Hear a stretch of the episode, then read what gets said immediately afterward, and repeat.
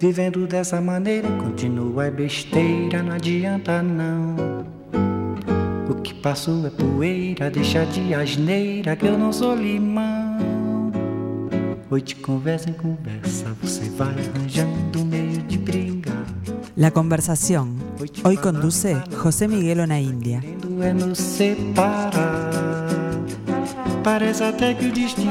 Buenos días, ¿cómo están? Bueno, espero que muy bien. Yo estoy retornando a hacer los programas en vivo y tengo acabo de llegar hace muy, pocas horas y tengo el placer de recibir a uno de los grandes actores españoles eh, que van a poder disfrutar ustedes y verlo en forma personal, porque seguramente más de uno lo han visto por sus grandes actuaciones en, las miniseries más conocidas y más populares, más eh, exitosas y populares de la televisión española, que aquí que las vemos.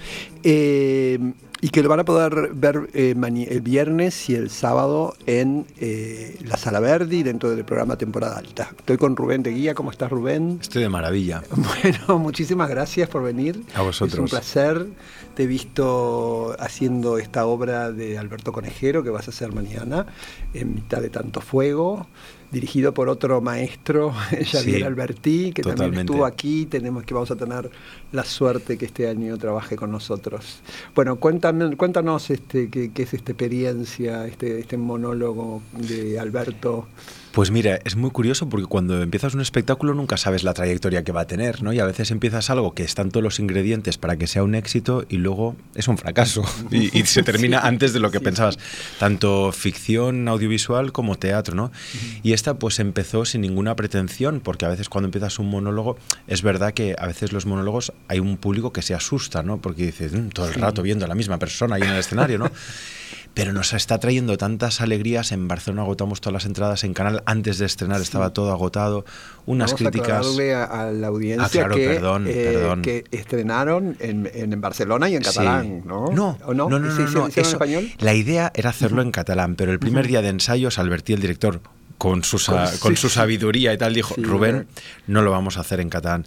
Porque es verdad que hay autores igual que un Lorca no lo traduces al catalán porque los catalanes todos, aunque muchos seamos eh, catalanoparlantes, entendemos el castellano perfectamente, y somos bilingües ahí. Entonces hay, hay, hay cosas que tienen una una poética, el lenguaje de Alberto Conejero que sería traicionar esa métrica, ese ritmo, que evidentemente, pues si es un texto coreano, pues o lo traduces o la gente tiene que estar leyendo, pero en el caso del castellano, por suerte en Cataluña, pues, pues es una maravilla ofrecerlo en la lengua en la que escribe Alberto Conejero. Y luego había otro tema, que es que mm, por más majos y buen intencionados que podamos ser los actores, se estrenaban dentro del Festival Grec y aún, al cabo de cinco días se hacía en eh, Mérida, que se tenía que hacer en castellano. Entonces, en cinco días era una locura pensar todo ese texto, eh, lo complejo que es pasarlo de un idioma al otro. Sí, sí, sí, por supuesto. Y fue, vamos, yo con el tiempo luego... Le... en Barcelona, Mérida, y estamos haciendo el recorrido. Sí, sí, sí. Y se lo agradecí luego tanto porque dije, Xavier, yo no era consciente del suicidio que hubiese sido. Claro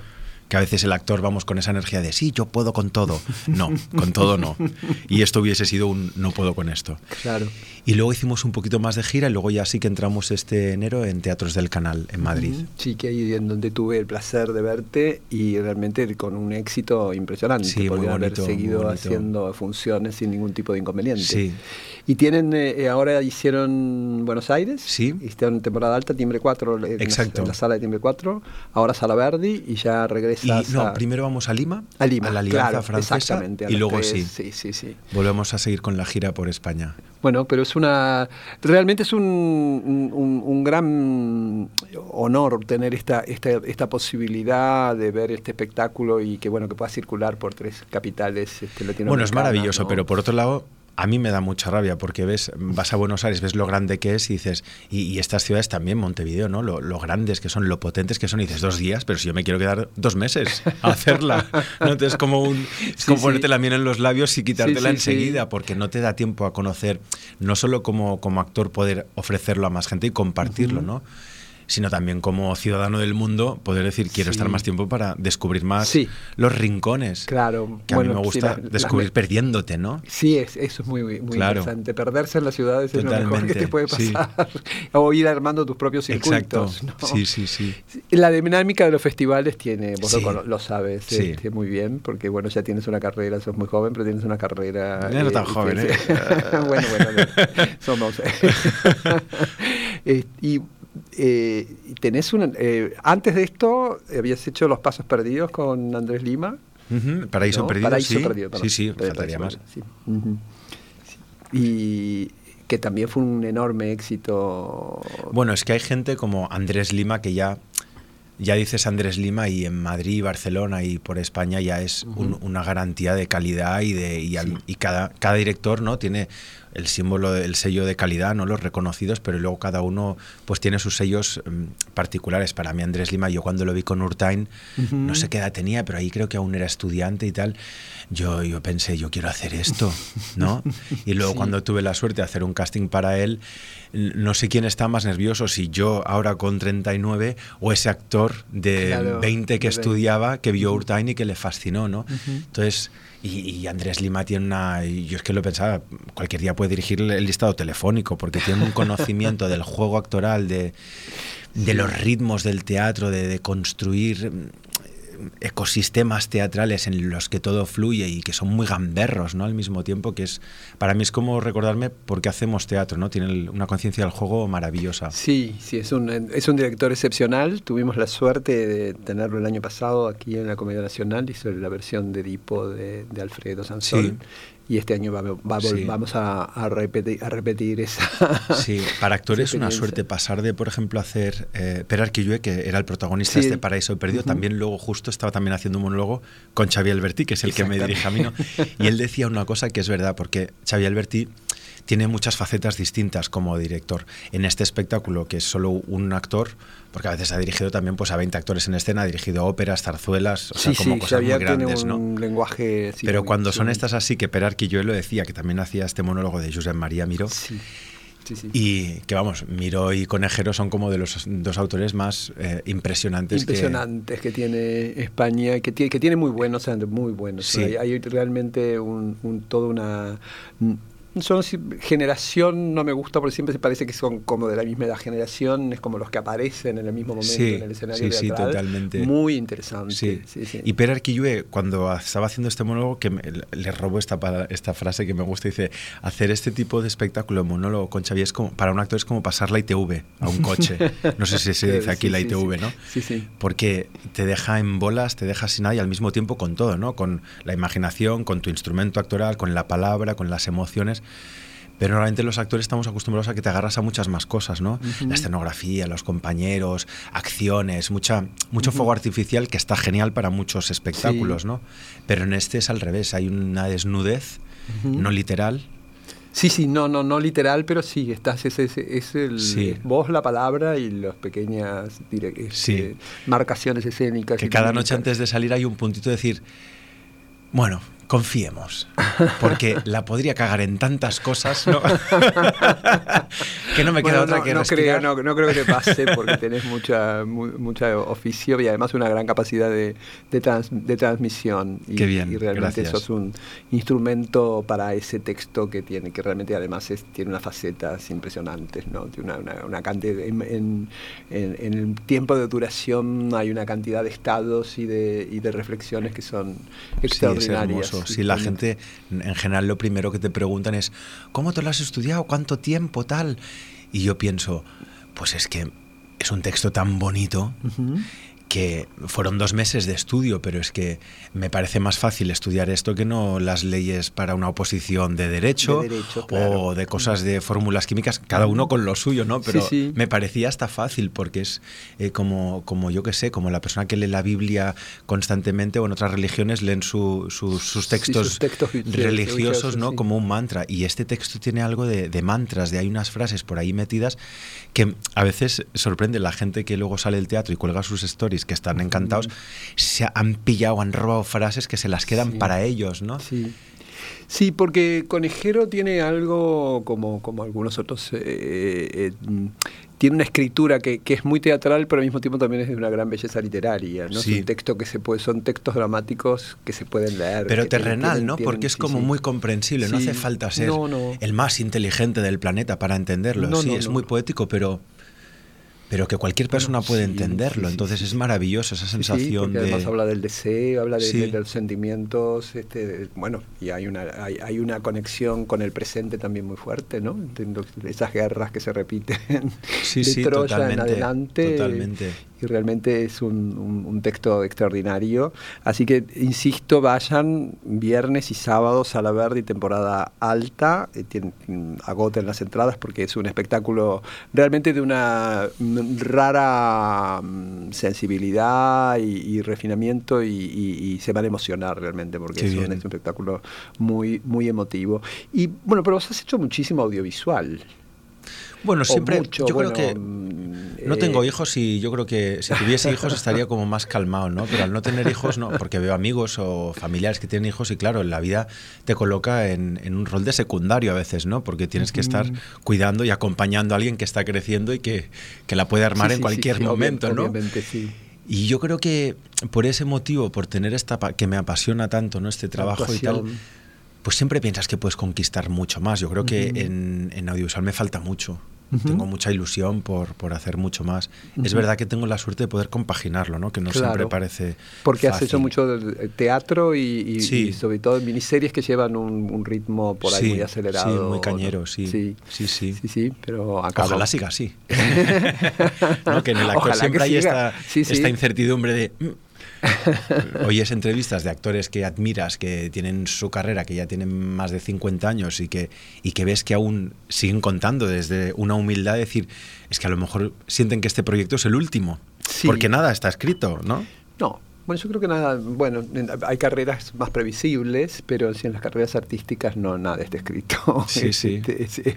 Es, es, esa tensión que siempre, que siempre tienes. Si te recordás algo, porque tuviste, creo que las más vistas aquí en, en el Río, de, en Montevideo, Buenos Aires han sido Merlí y, este, y Cuéntame, ¿no? Son sí. las que, En Acacias estuve un año entero, que es En Acacias fue, fue un gran éxito en tu carrera, ¿no? Eso, bueno, es que era un año sin parar. Ese año yo creo que es el que he tenido menos vida social, porque ahí sí que era en los fines de semana encerrado estudiando para todo lo que grabas entre semana, un ritmo muy, muy potente. Sí, que, que eso el televidente o el que lo, lo ve no sabe la complejidad que tiene para el actor, porque te llegan los los, guiones muy sobre el momento. Sí, sí, es como, es como un entrenamiento muy... A mí me gusta mucho porque vengo del deporte y... ¿Ah, sí? ¿Qué haces?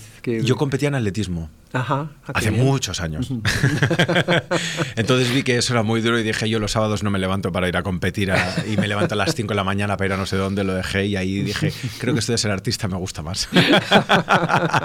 Por lo menos a las 6 de la mañana será para acostarse, ¿no? Eh, sí, o, bueno, en rodaje también te levantas a las 5, pero bueno, es, es como puntual, ¿no? Como que no siempre es ese horario. Sí, sí, y yo creo que el venir del deporte a, veces em, está muy bien porque el deporte a mí me ha dado la, la, capacidad de, aguantar un poquito el dolor, ¿no? No a nivel dramático, sino a nivel, pues, cansancio, o decir, oye, chico, pues, pues claro, pues si quieres em, superar tu meta mm, de correr en vez de en dos minutos en 1.55, pues vas a tener que machacarle, ¿no?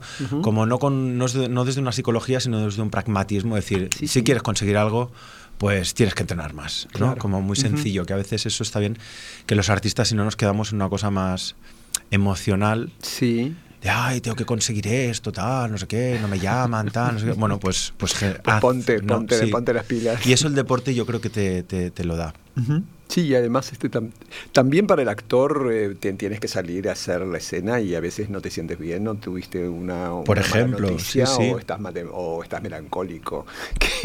sí, sí, totalmente. Eh, y sin embargo tenés que enfrentar al público y tenés que decir y salir y, bueno, esa es una, una exigencia. Sí, para mí, yo siempre lo he pensado que si tuviese que dar un curso, de quién, quién, es uno para, para, dar consejos, ¿no? Pero sería en torno a esto, más que a, técnicas de interpretación o algo así, a, el actor que se prepara, ¿no? A, aprender a conocerse a uno mismo, porque es esa, para mí esa es la clave. Antes de la función, a lo mejor hay un día que es que no necesitas nada, porque estás inspirado, enchufado y tal, pero a lo mejor otro día estás, que vienes de unas risas con amigos y te toca hacer un drama y saber cómo ¿Cómo, Que sirve para cualquier profesión o para cualquier persona que tiene que hablar en público o, dar un speech en su trabajo. el, ¿Cómo estoy yo en ese momento y qué parte de mí me sobra y qué parte de mí no está, claro, en, línea ¿no? con las brújulas en la dirección que toca para, para ofrecer lo que tengo que hacer, mi cometido, ¿no? Sí. También has dirigido cine. No, eso fue, eso no, fue una eso cosa, fue, ¿no? Eso fue una broma que Una nos broma, salió muy bien. salió bien. Nos salió muy bien, sí, sí, sí, porque hasta en festivales de mm, por Estados Unidos, por Asia y tal, se llevó algún premio. Eso era que estábamos con, con José María Flotas, dirigía El enfermo imaginario, él hacía de enfermo Sí. imaginario. Y eh, algunos yo hacía del amante joven, Ajá. de, perdón, del enamorado joven. Y en el segundo acto no salíamos. Era una, el segundo acto era básicamente el, el, eh, José María Flotats hablando con otro actor. Y entonces teníamos ahí como 25 minutos, 30 minutos durante dos meses que duraban las representaciones Sí. y dijimos, oye, ya que tenemos estos vestidos de Franco Ascuarchapino, que ganó el Oscar por Cyrano de Bergerac, Claro, sí, sí, sí. Vestuarista de, de- de- que tenemos de esto, ópera y- este, esta parte de atrás del teatro. Vamos a hacer un cortometraje. Y me lié con uno que le gustaba, Alejandro Sigüenza, que le gustaba la cámara y tal. Utilizamos a las dos actrices del espectáculo que los actores en verdad somos muy buena gente, ¿no? Podemos ser muy pesados, muy intensos, pero es buena gente que se suma a, a Se un suman, sí, tiroteo. sí, sí. Y mira, pues hicimos eso y fue una maravilla. Y la verdad es que yo creo que es lo mejor de cuando eres actor o artista, aprender eso, que, que, mm, que uno a veces, porque hay, hay trabajos ¿no? que eres cuando lo ejerces, Ujú. Pero hay muchos actores que no están ejerciendo la profesión y, y- y te puedes frustrar, ¿no? Entonces ahí yo vi que, Que el hacer es lo que nos hace estar haciendo, ¿no? Que, que nos sí, pilla sí, haciendo, sí, ¿no? Pero eso no es nada nuevo, ¿no? Dicen la inspiración. La inspiración es que te pille trabajando, ¿no? Que te pille haciendo. ¿no? Al escritor que te pille, que te venga la inspiración cuando estás no en la cama tumbado, sino Sí, con un cuando estás folio con la decisión del folio en blanco, exacto. Entonces sí hay, hay algo de de- eso es, que... muy- es- es como para hacer una película sobre la sobre esto, sobre Sí. cómo se filmó la película. Sí, sí, porque hay, hay a veces hay una parte, por ejemplo, que se colaban las voces de, de los De- de actores los en actores escena. en. Pero es una maravilla y ahí el teatro clásico se portó genial y lo, y lo vio bien, porque claro, tuvimos que pedir permisos porque estás en sus instalaciones, ¿no? Y yo Ajá, creo que está eso fue en el, en el teatro clásico. sí, sí. sí. Sí, Yo creo que eso es una, una maravilla. que las Anabel Alonso también en el... Exacto, Ah, sí. ese Pero ella era una de las que no podía Sí. porque no paraba. Era la otra protagonista y ya no le daba tiempo de... No, Flotazzi, ellas estaban todo el tiempo. Exacto. sí, sí, sí, sí, Tenía sí. ya una pequeña incursión ahí, pero yo creo que es una maravilla cuando las instituciones públicas, que son instrumentos muy grandes, ¿no? no se olvidan de que el, el- el ser artista es algo peculiar. Sí, por no es supuesto. una profesión más porque son proyectos de dos meses, ¿no? Cuando la gente dice, es que os creéis diferentes, tal. Bueno, es que es una profesión en la que cada dos meses vuelves a estar en el paro. Exacto. Entonces, mm, estar bien de la cabeza ya es mucho. ¿no? Y luego es esta otra, que, que las instituciones pues te permitan, pues te, te faciliten el, bueno, pues venga, monta esto, si eres artista, ¿no? O sea, mientras no molestes, ¿no? Que yo creo que está bien, que a veces hay instituciones teatrales que se, se convierten más en un como podría ser, a ver, como un funcionariado, en una cosa como más Sí, instalada con más sus horarios y tal. sí. Y puede estar muy bien para unas cosas, pero para procesos artísticos a veces es como que un equilibrio delicado, ¿no? Sí. Porque Sí, sí, sí, tiene- hay sí, ensayos sí, sí, que sí. a lo mejor se terminan a las nueve, pero justo se está encontrando algo que el director por fin ha encontrado con Mm. su actriz o su actor, que dices, ahora a las nueve en punto hay que pararlo, jolín, pues igual, ¿no? Eh, como un pintor sí. en su casa, a lo mejor hay un día que, que Que está ahí. necesitas estar más, sí. Y yo creo que el arte hay que, hay que acompañarlo de eso. Sí. ¿No? sí, de sí, decir, sí, bueno, es un proceso peculiar y bonito. Sí, y por lo tanto hay que adaptar la... la- Sí, un en la medida de lo sí, en la posible, medida de lo posible, se- sí, sí, sí, hay una cantidad, es un, creo que, que es un, una, un- buscar un equilibrio, pero que fundamentalmente las instituciones culturales están para que haya espectáculos y para que los artistas puedan desarrollarse. Porque parte de una pasión y de una pulsión de ser artista, porque a priori en otra vida, pues yo escogería pues, pues, pues muchos otros trabajos, ahora con A casa en mis 40, ¿no? Entonces lo escoges casi un poco a ciegas, desde la pulsión y desde la pasión. Entonces yo creo que sí que, que hay que acompañar, que esa pulsión va de Estudiaste en horarios. Barcelona, ¿no? Sí, sí, sí, en el Instituto del Teatro. Que Madrid sería como la Resat, ¿no? El La equivalente, Resat, claro, como sí, sí. sí, sí, bueno, que hay una escuela de, gran- de grandes actores. Eso calma a los Sí. padres porque sales con tu título universitario y Claro. los padres están más tranquilos, pero no deja de ser que, bueno, luego por más títulos que tengas, luego Sí, es, después sí, a ver, haga usted el monólogo, a ver cómo lo va a cómo defender. cómo- claro. Y a lo mejor llega alguien que no tiene ningún título y te da mil vueltas. sí, pero bueno, tuviste esa formación y, te, y, y trabajaste con directores extraordinarios. Has trabajado, seguís trabajando, Sí, ¿no? sí, Realmente Sí, sí eso pues es ya una... nombraste Albertí. eh, Eso es una suerte porque Lima. lo, sí, lo, lo primero casi que hice era con Concha Velasco y con José María Pou y ahí yo, yo, yo era consciente de la suerte que tenía de, de que el teatro es intergeneracional. Sí, claro, sí, sí. Y es una maravilla que haya compañías de chavales jóvenes, mm, todos de 20 a 30, y está genial.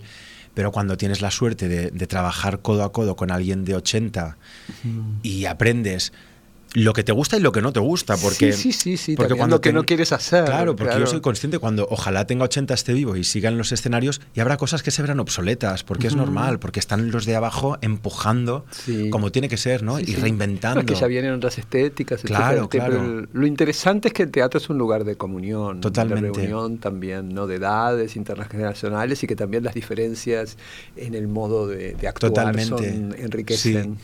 Eso, eso me. de Concha Velasco, que falleció hace poco. sí, hace muy poco, Pues sí. con Concha Velasco hice La vida por delante, que, que Ujú. dirigía José María Pou, que hicimos 450 funciones. Giras que hoy en día yo creo que no son dos años haciendo la función, girando por toda España. Pero lo de esa mujer era de otro planeta. Yo creo que fue una de las últimas de, de esta generación de artistas que se ha idolatrado, que han crecido en otra realidad, sin, sin redes sociales. sí, con, sí, sí, sí. Pero vamos, que eran figuras públicas conocidas en todo el Totalmente. mundo. y queridas lado, y ¿no? amadas. Sí.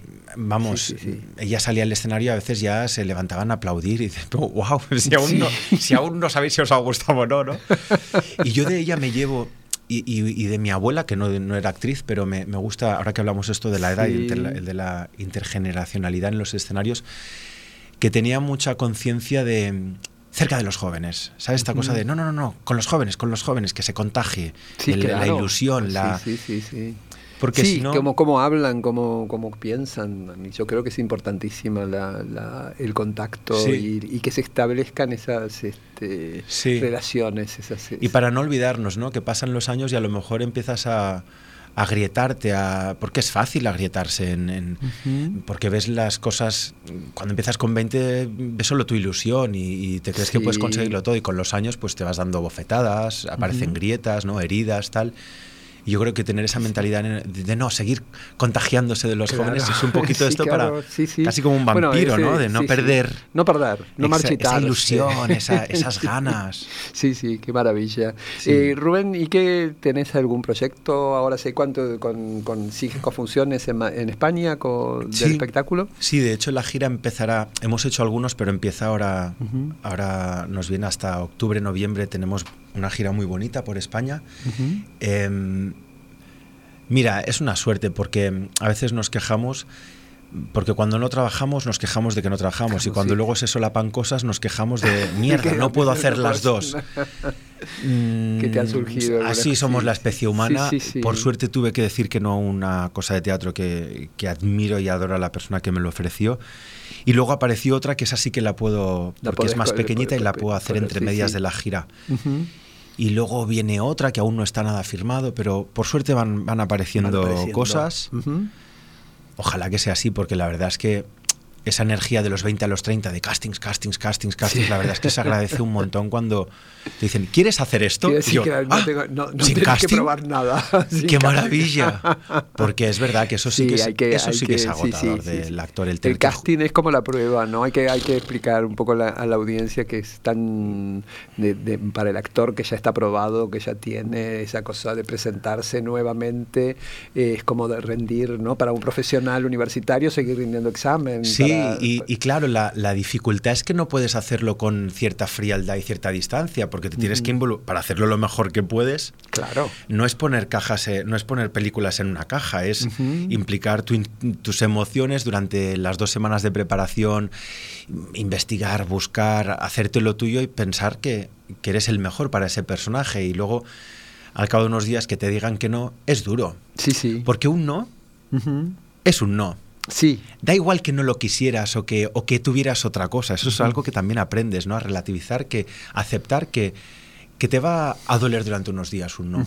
Porque es que da igual, es que da igual que sea un no de un rechazo a una pareja o un no de, por favor, ¿tenéis agua en un restaurante? No, hay, es el no, yo creo que hay algo intrínseco en, la, en el humano que te duele. La no satisfacción. Sí, evidentemente en una prueba que te implicas mucho y que te lo trabajas, pues, pues claro, pues es mayor. Sí, por supuesto, por supuesto, pero bueno, a ti eh, te, te estás tienes una carrera extraordinaria, esperemos que la sigas, eh, por supuesto que la vas a seguir cultivando.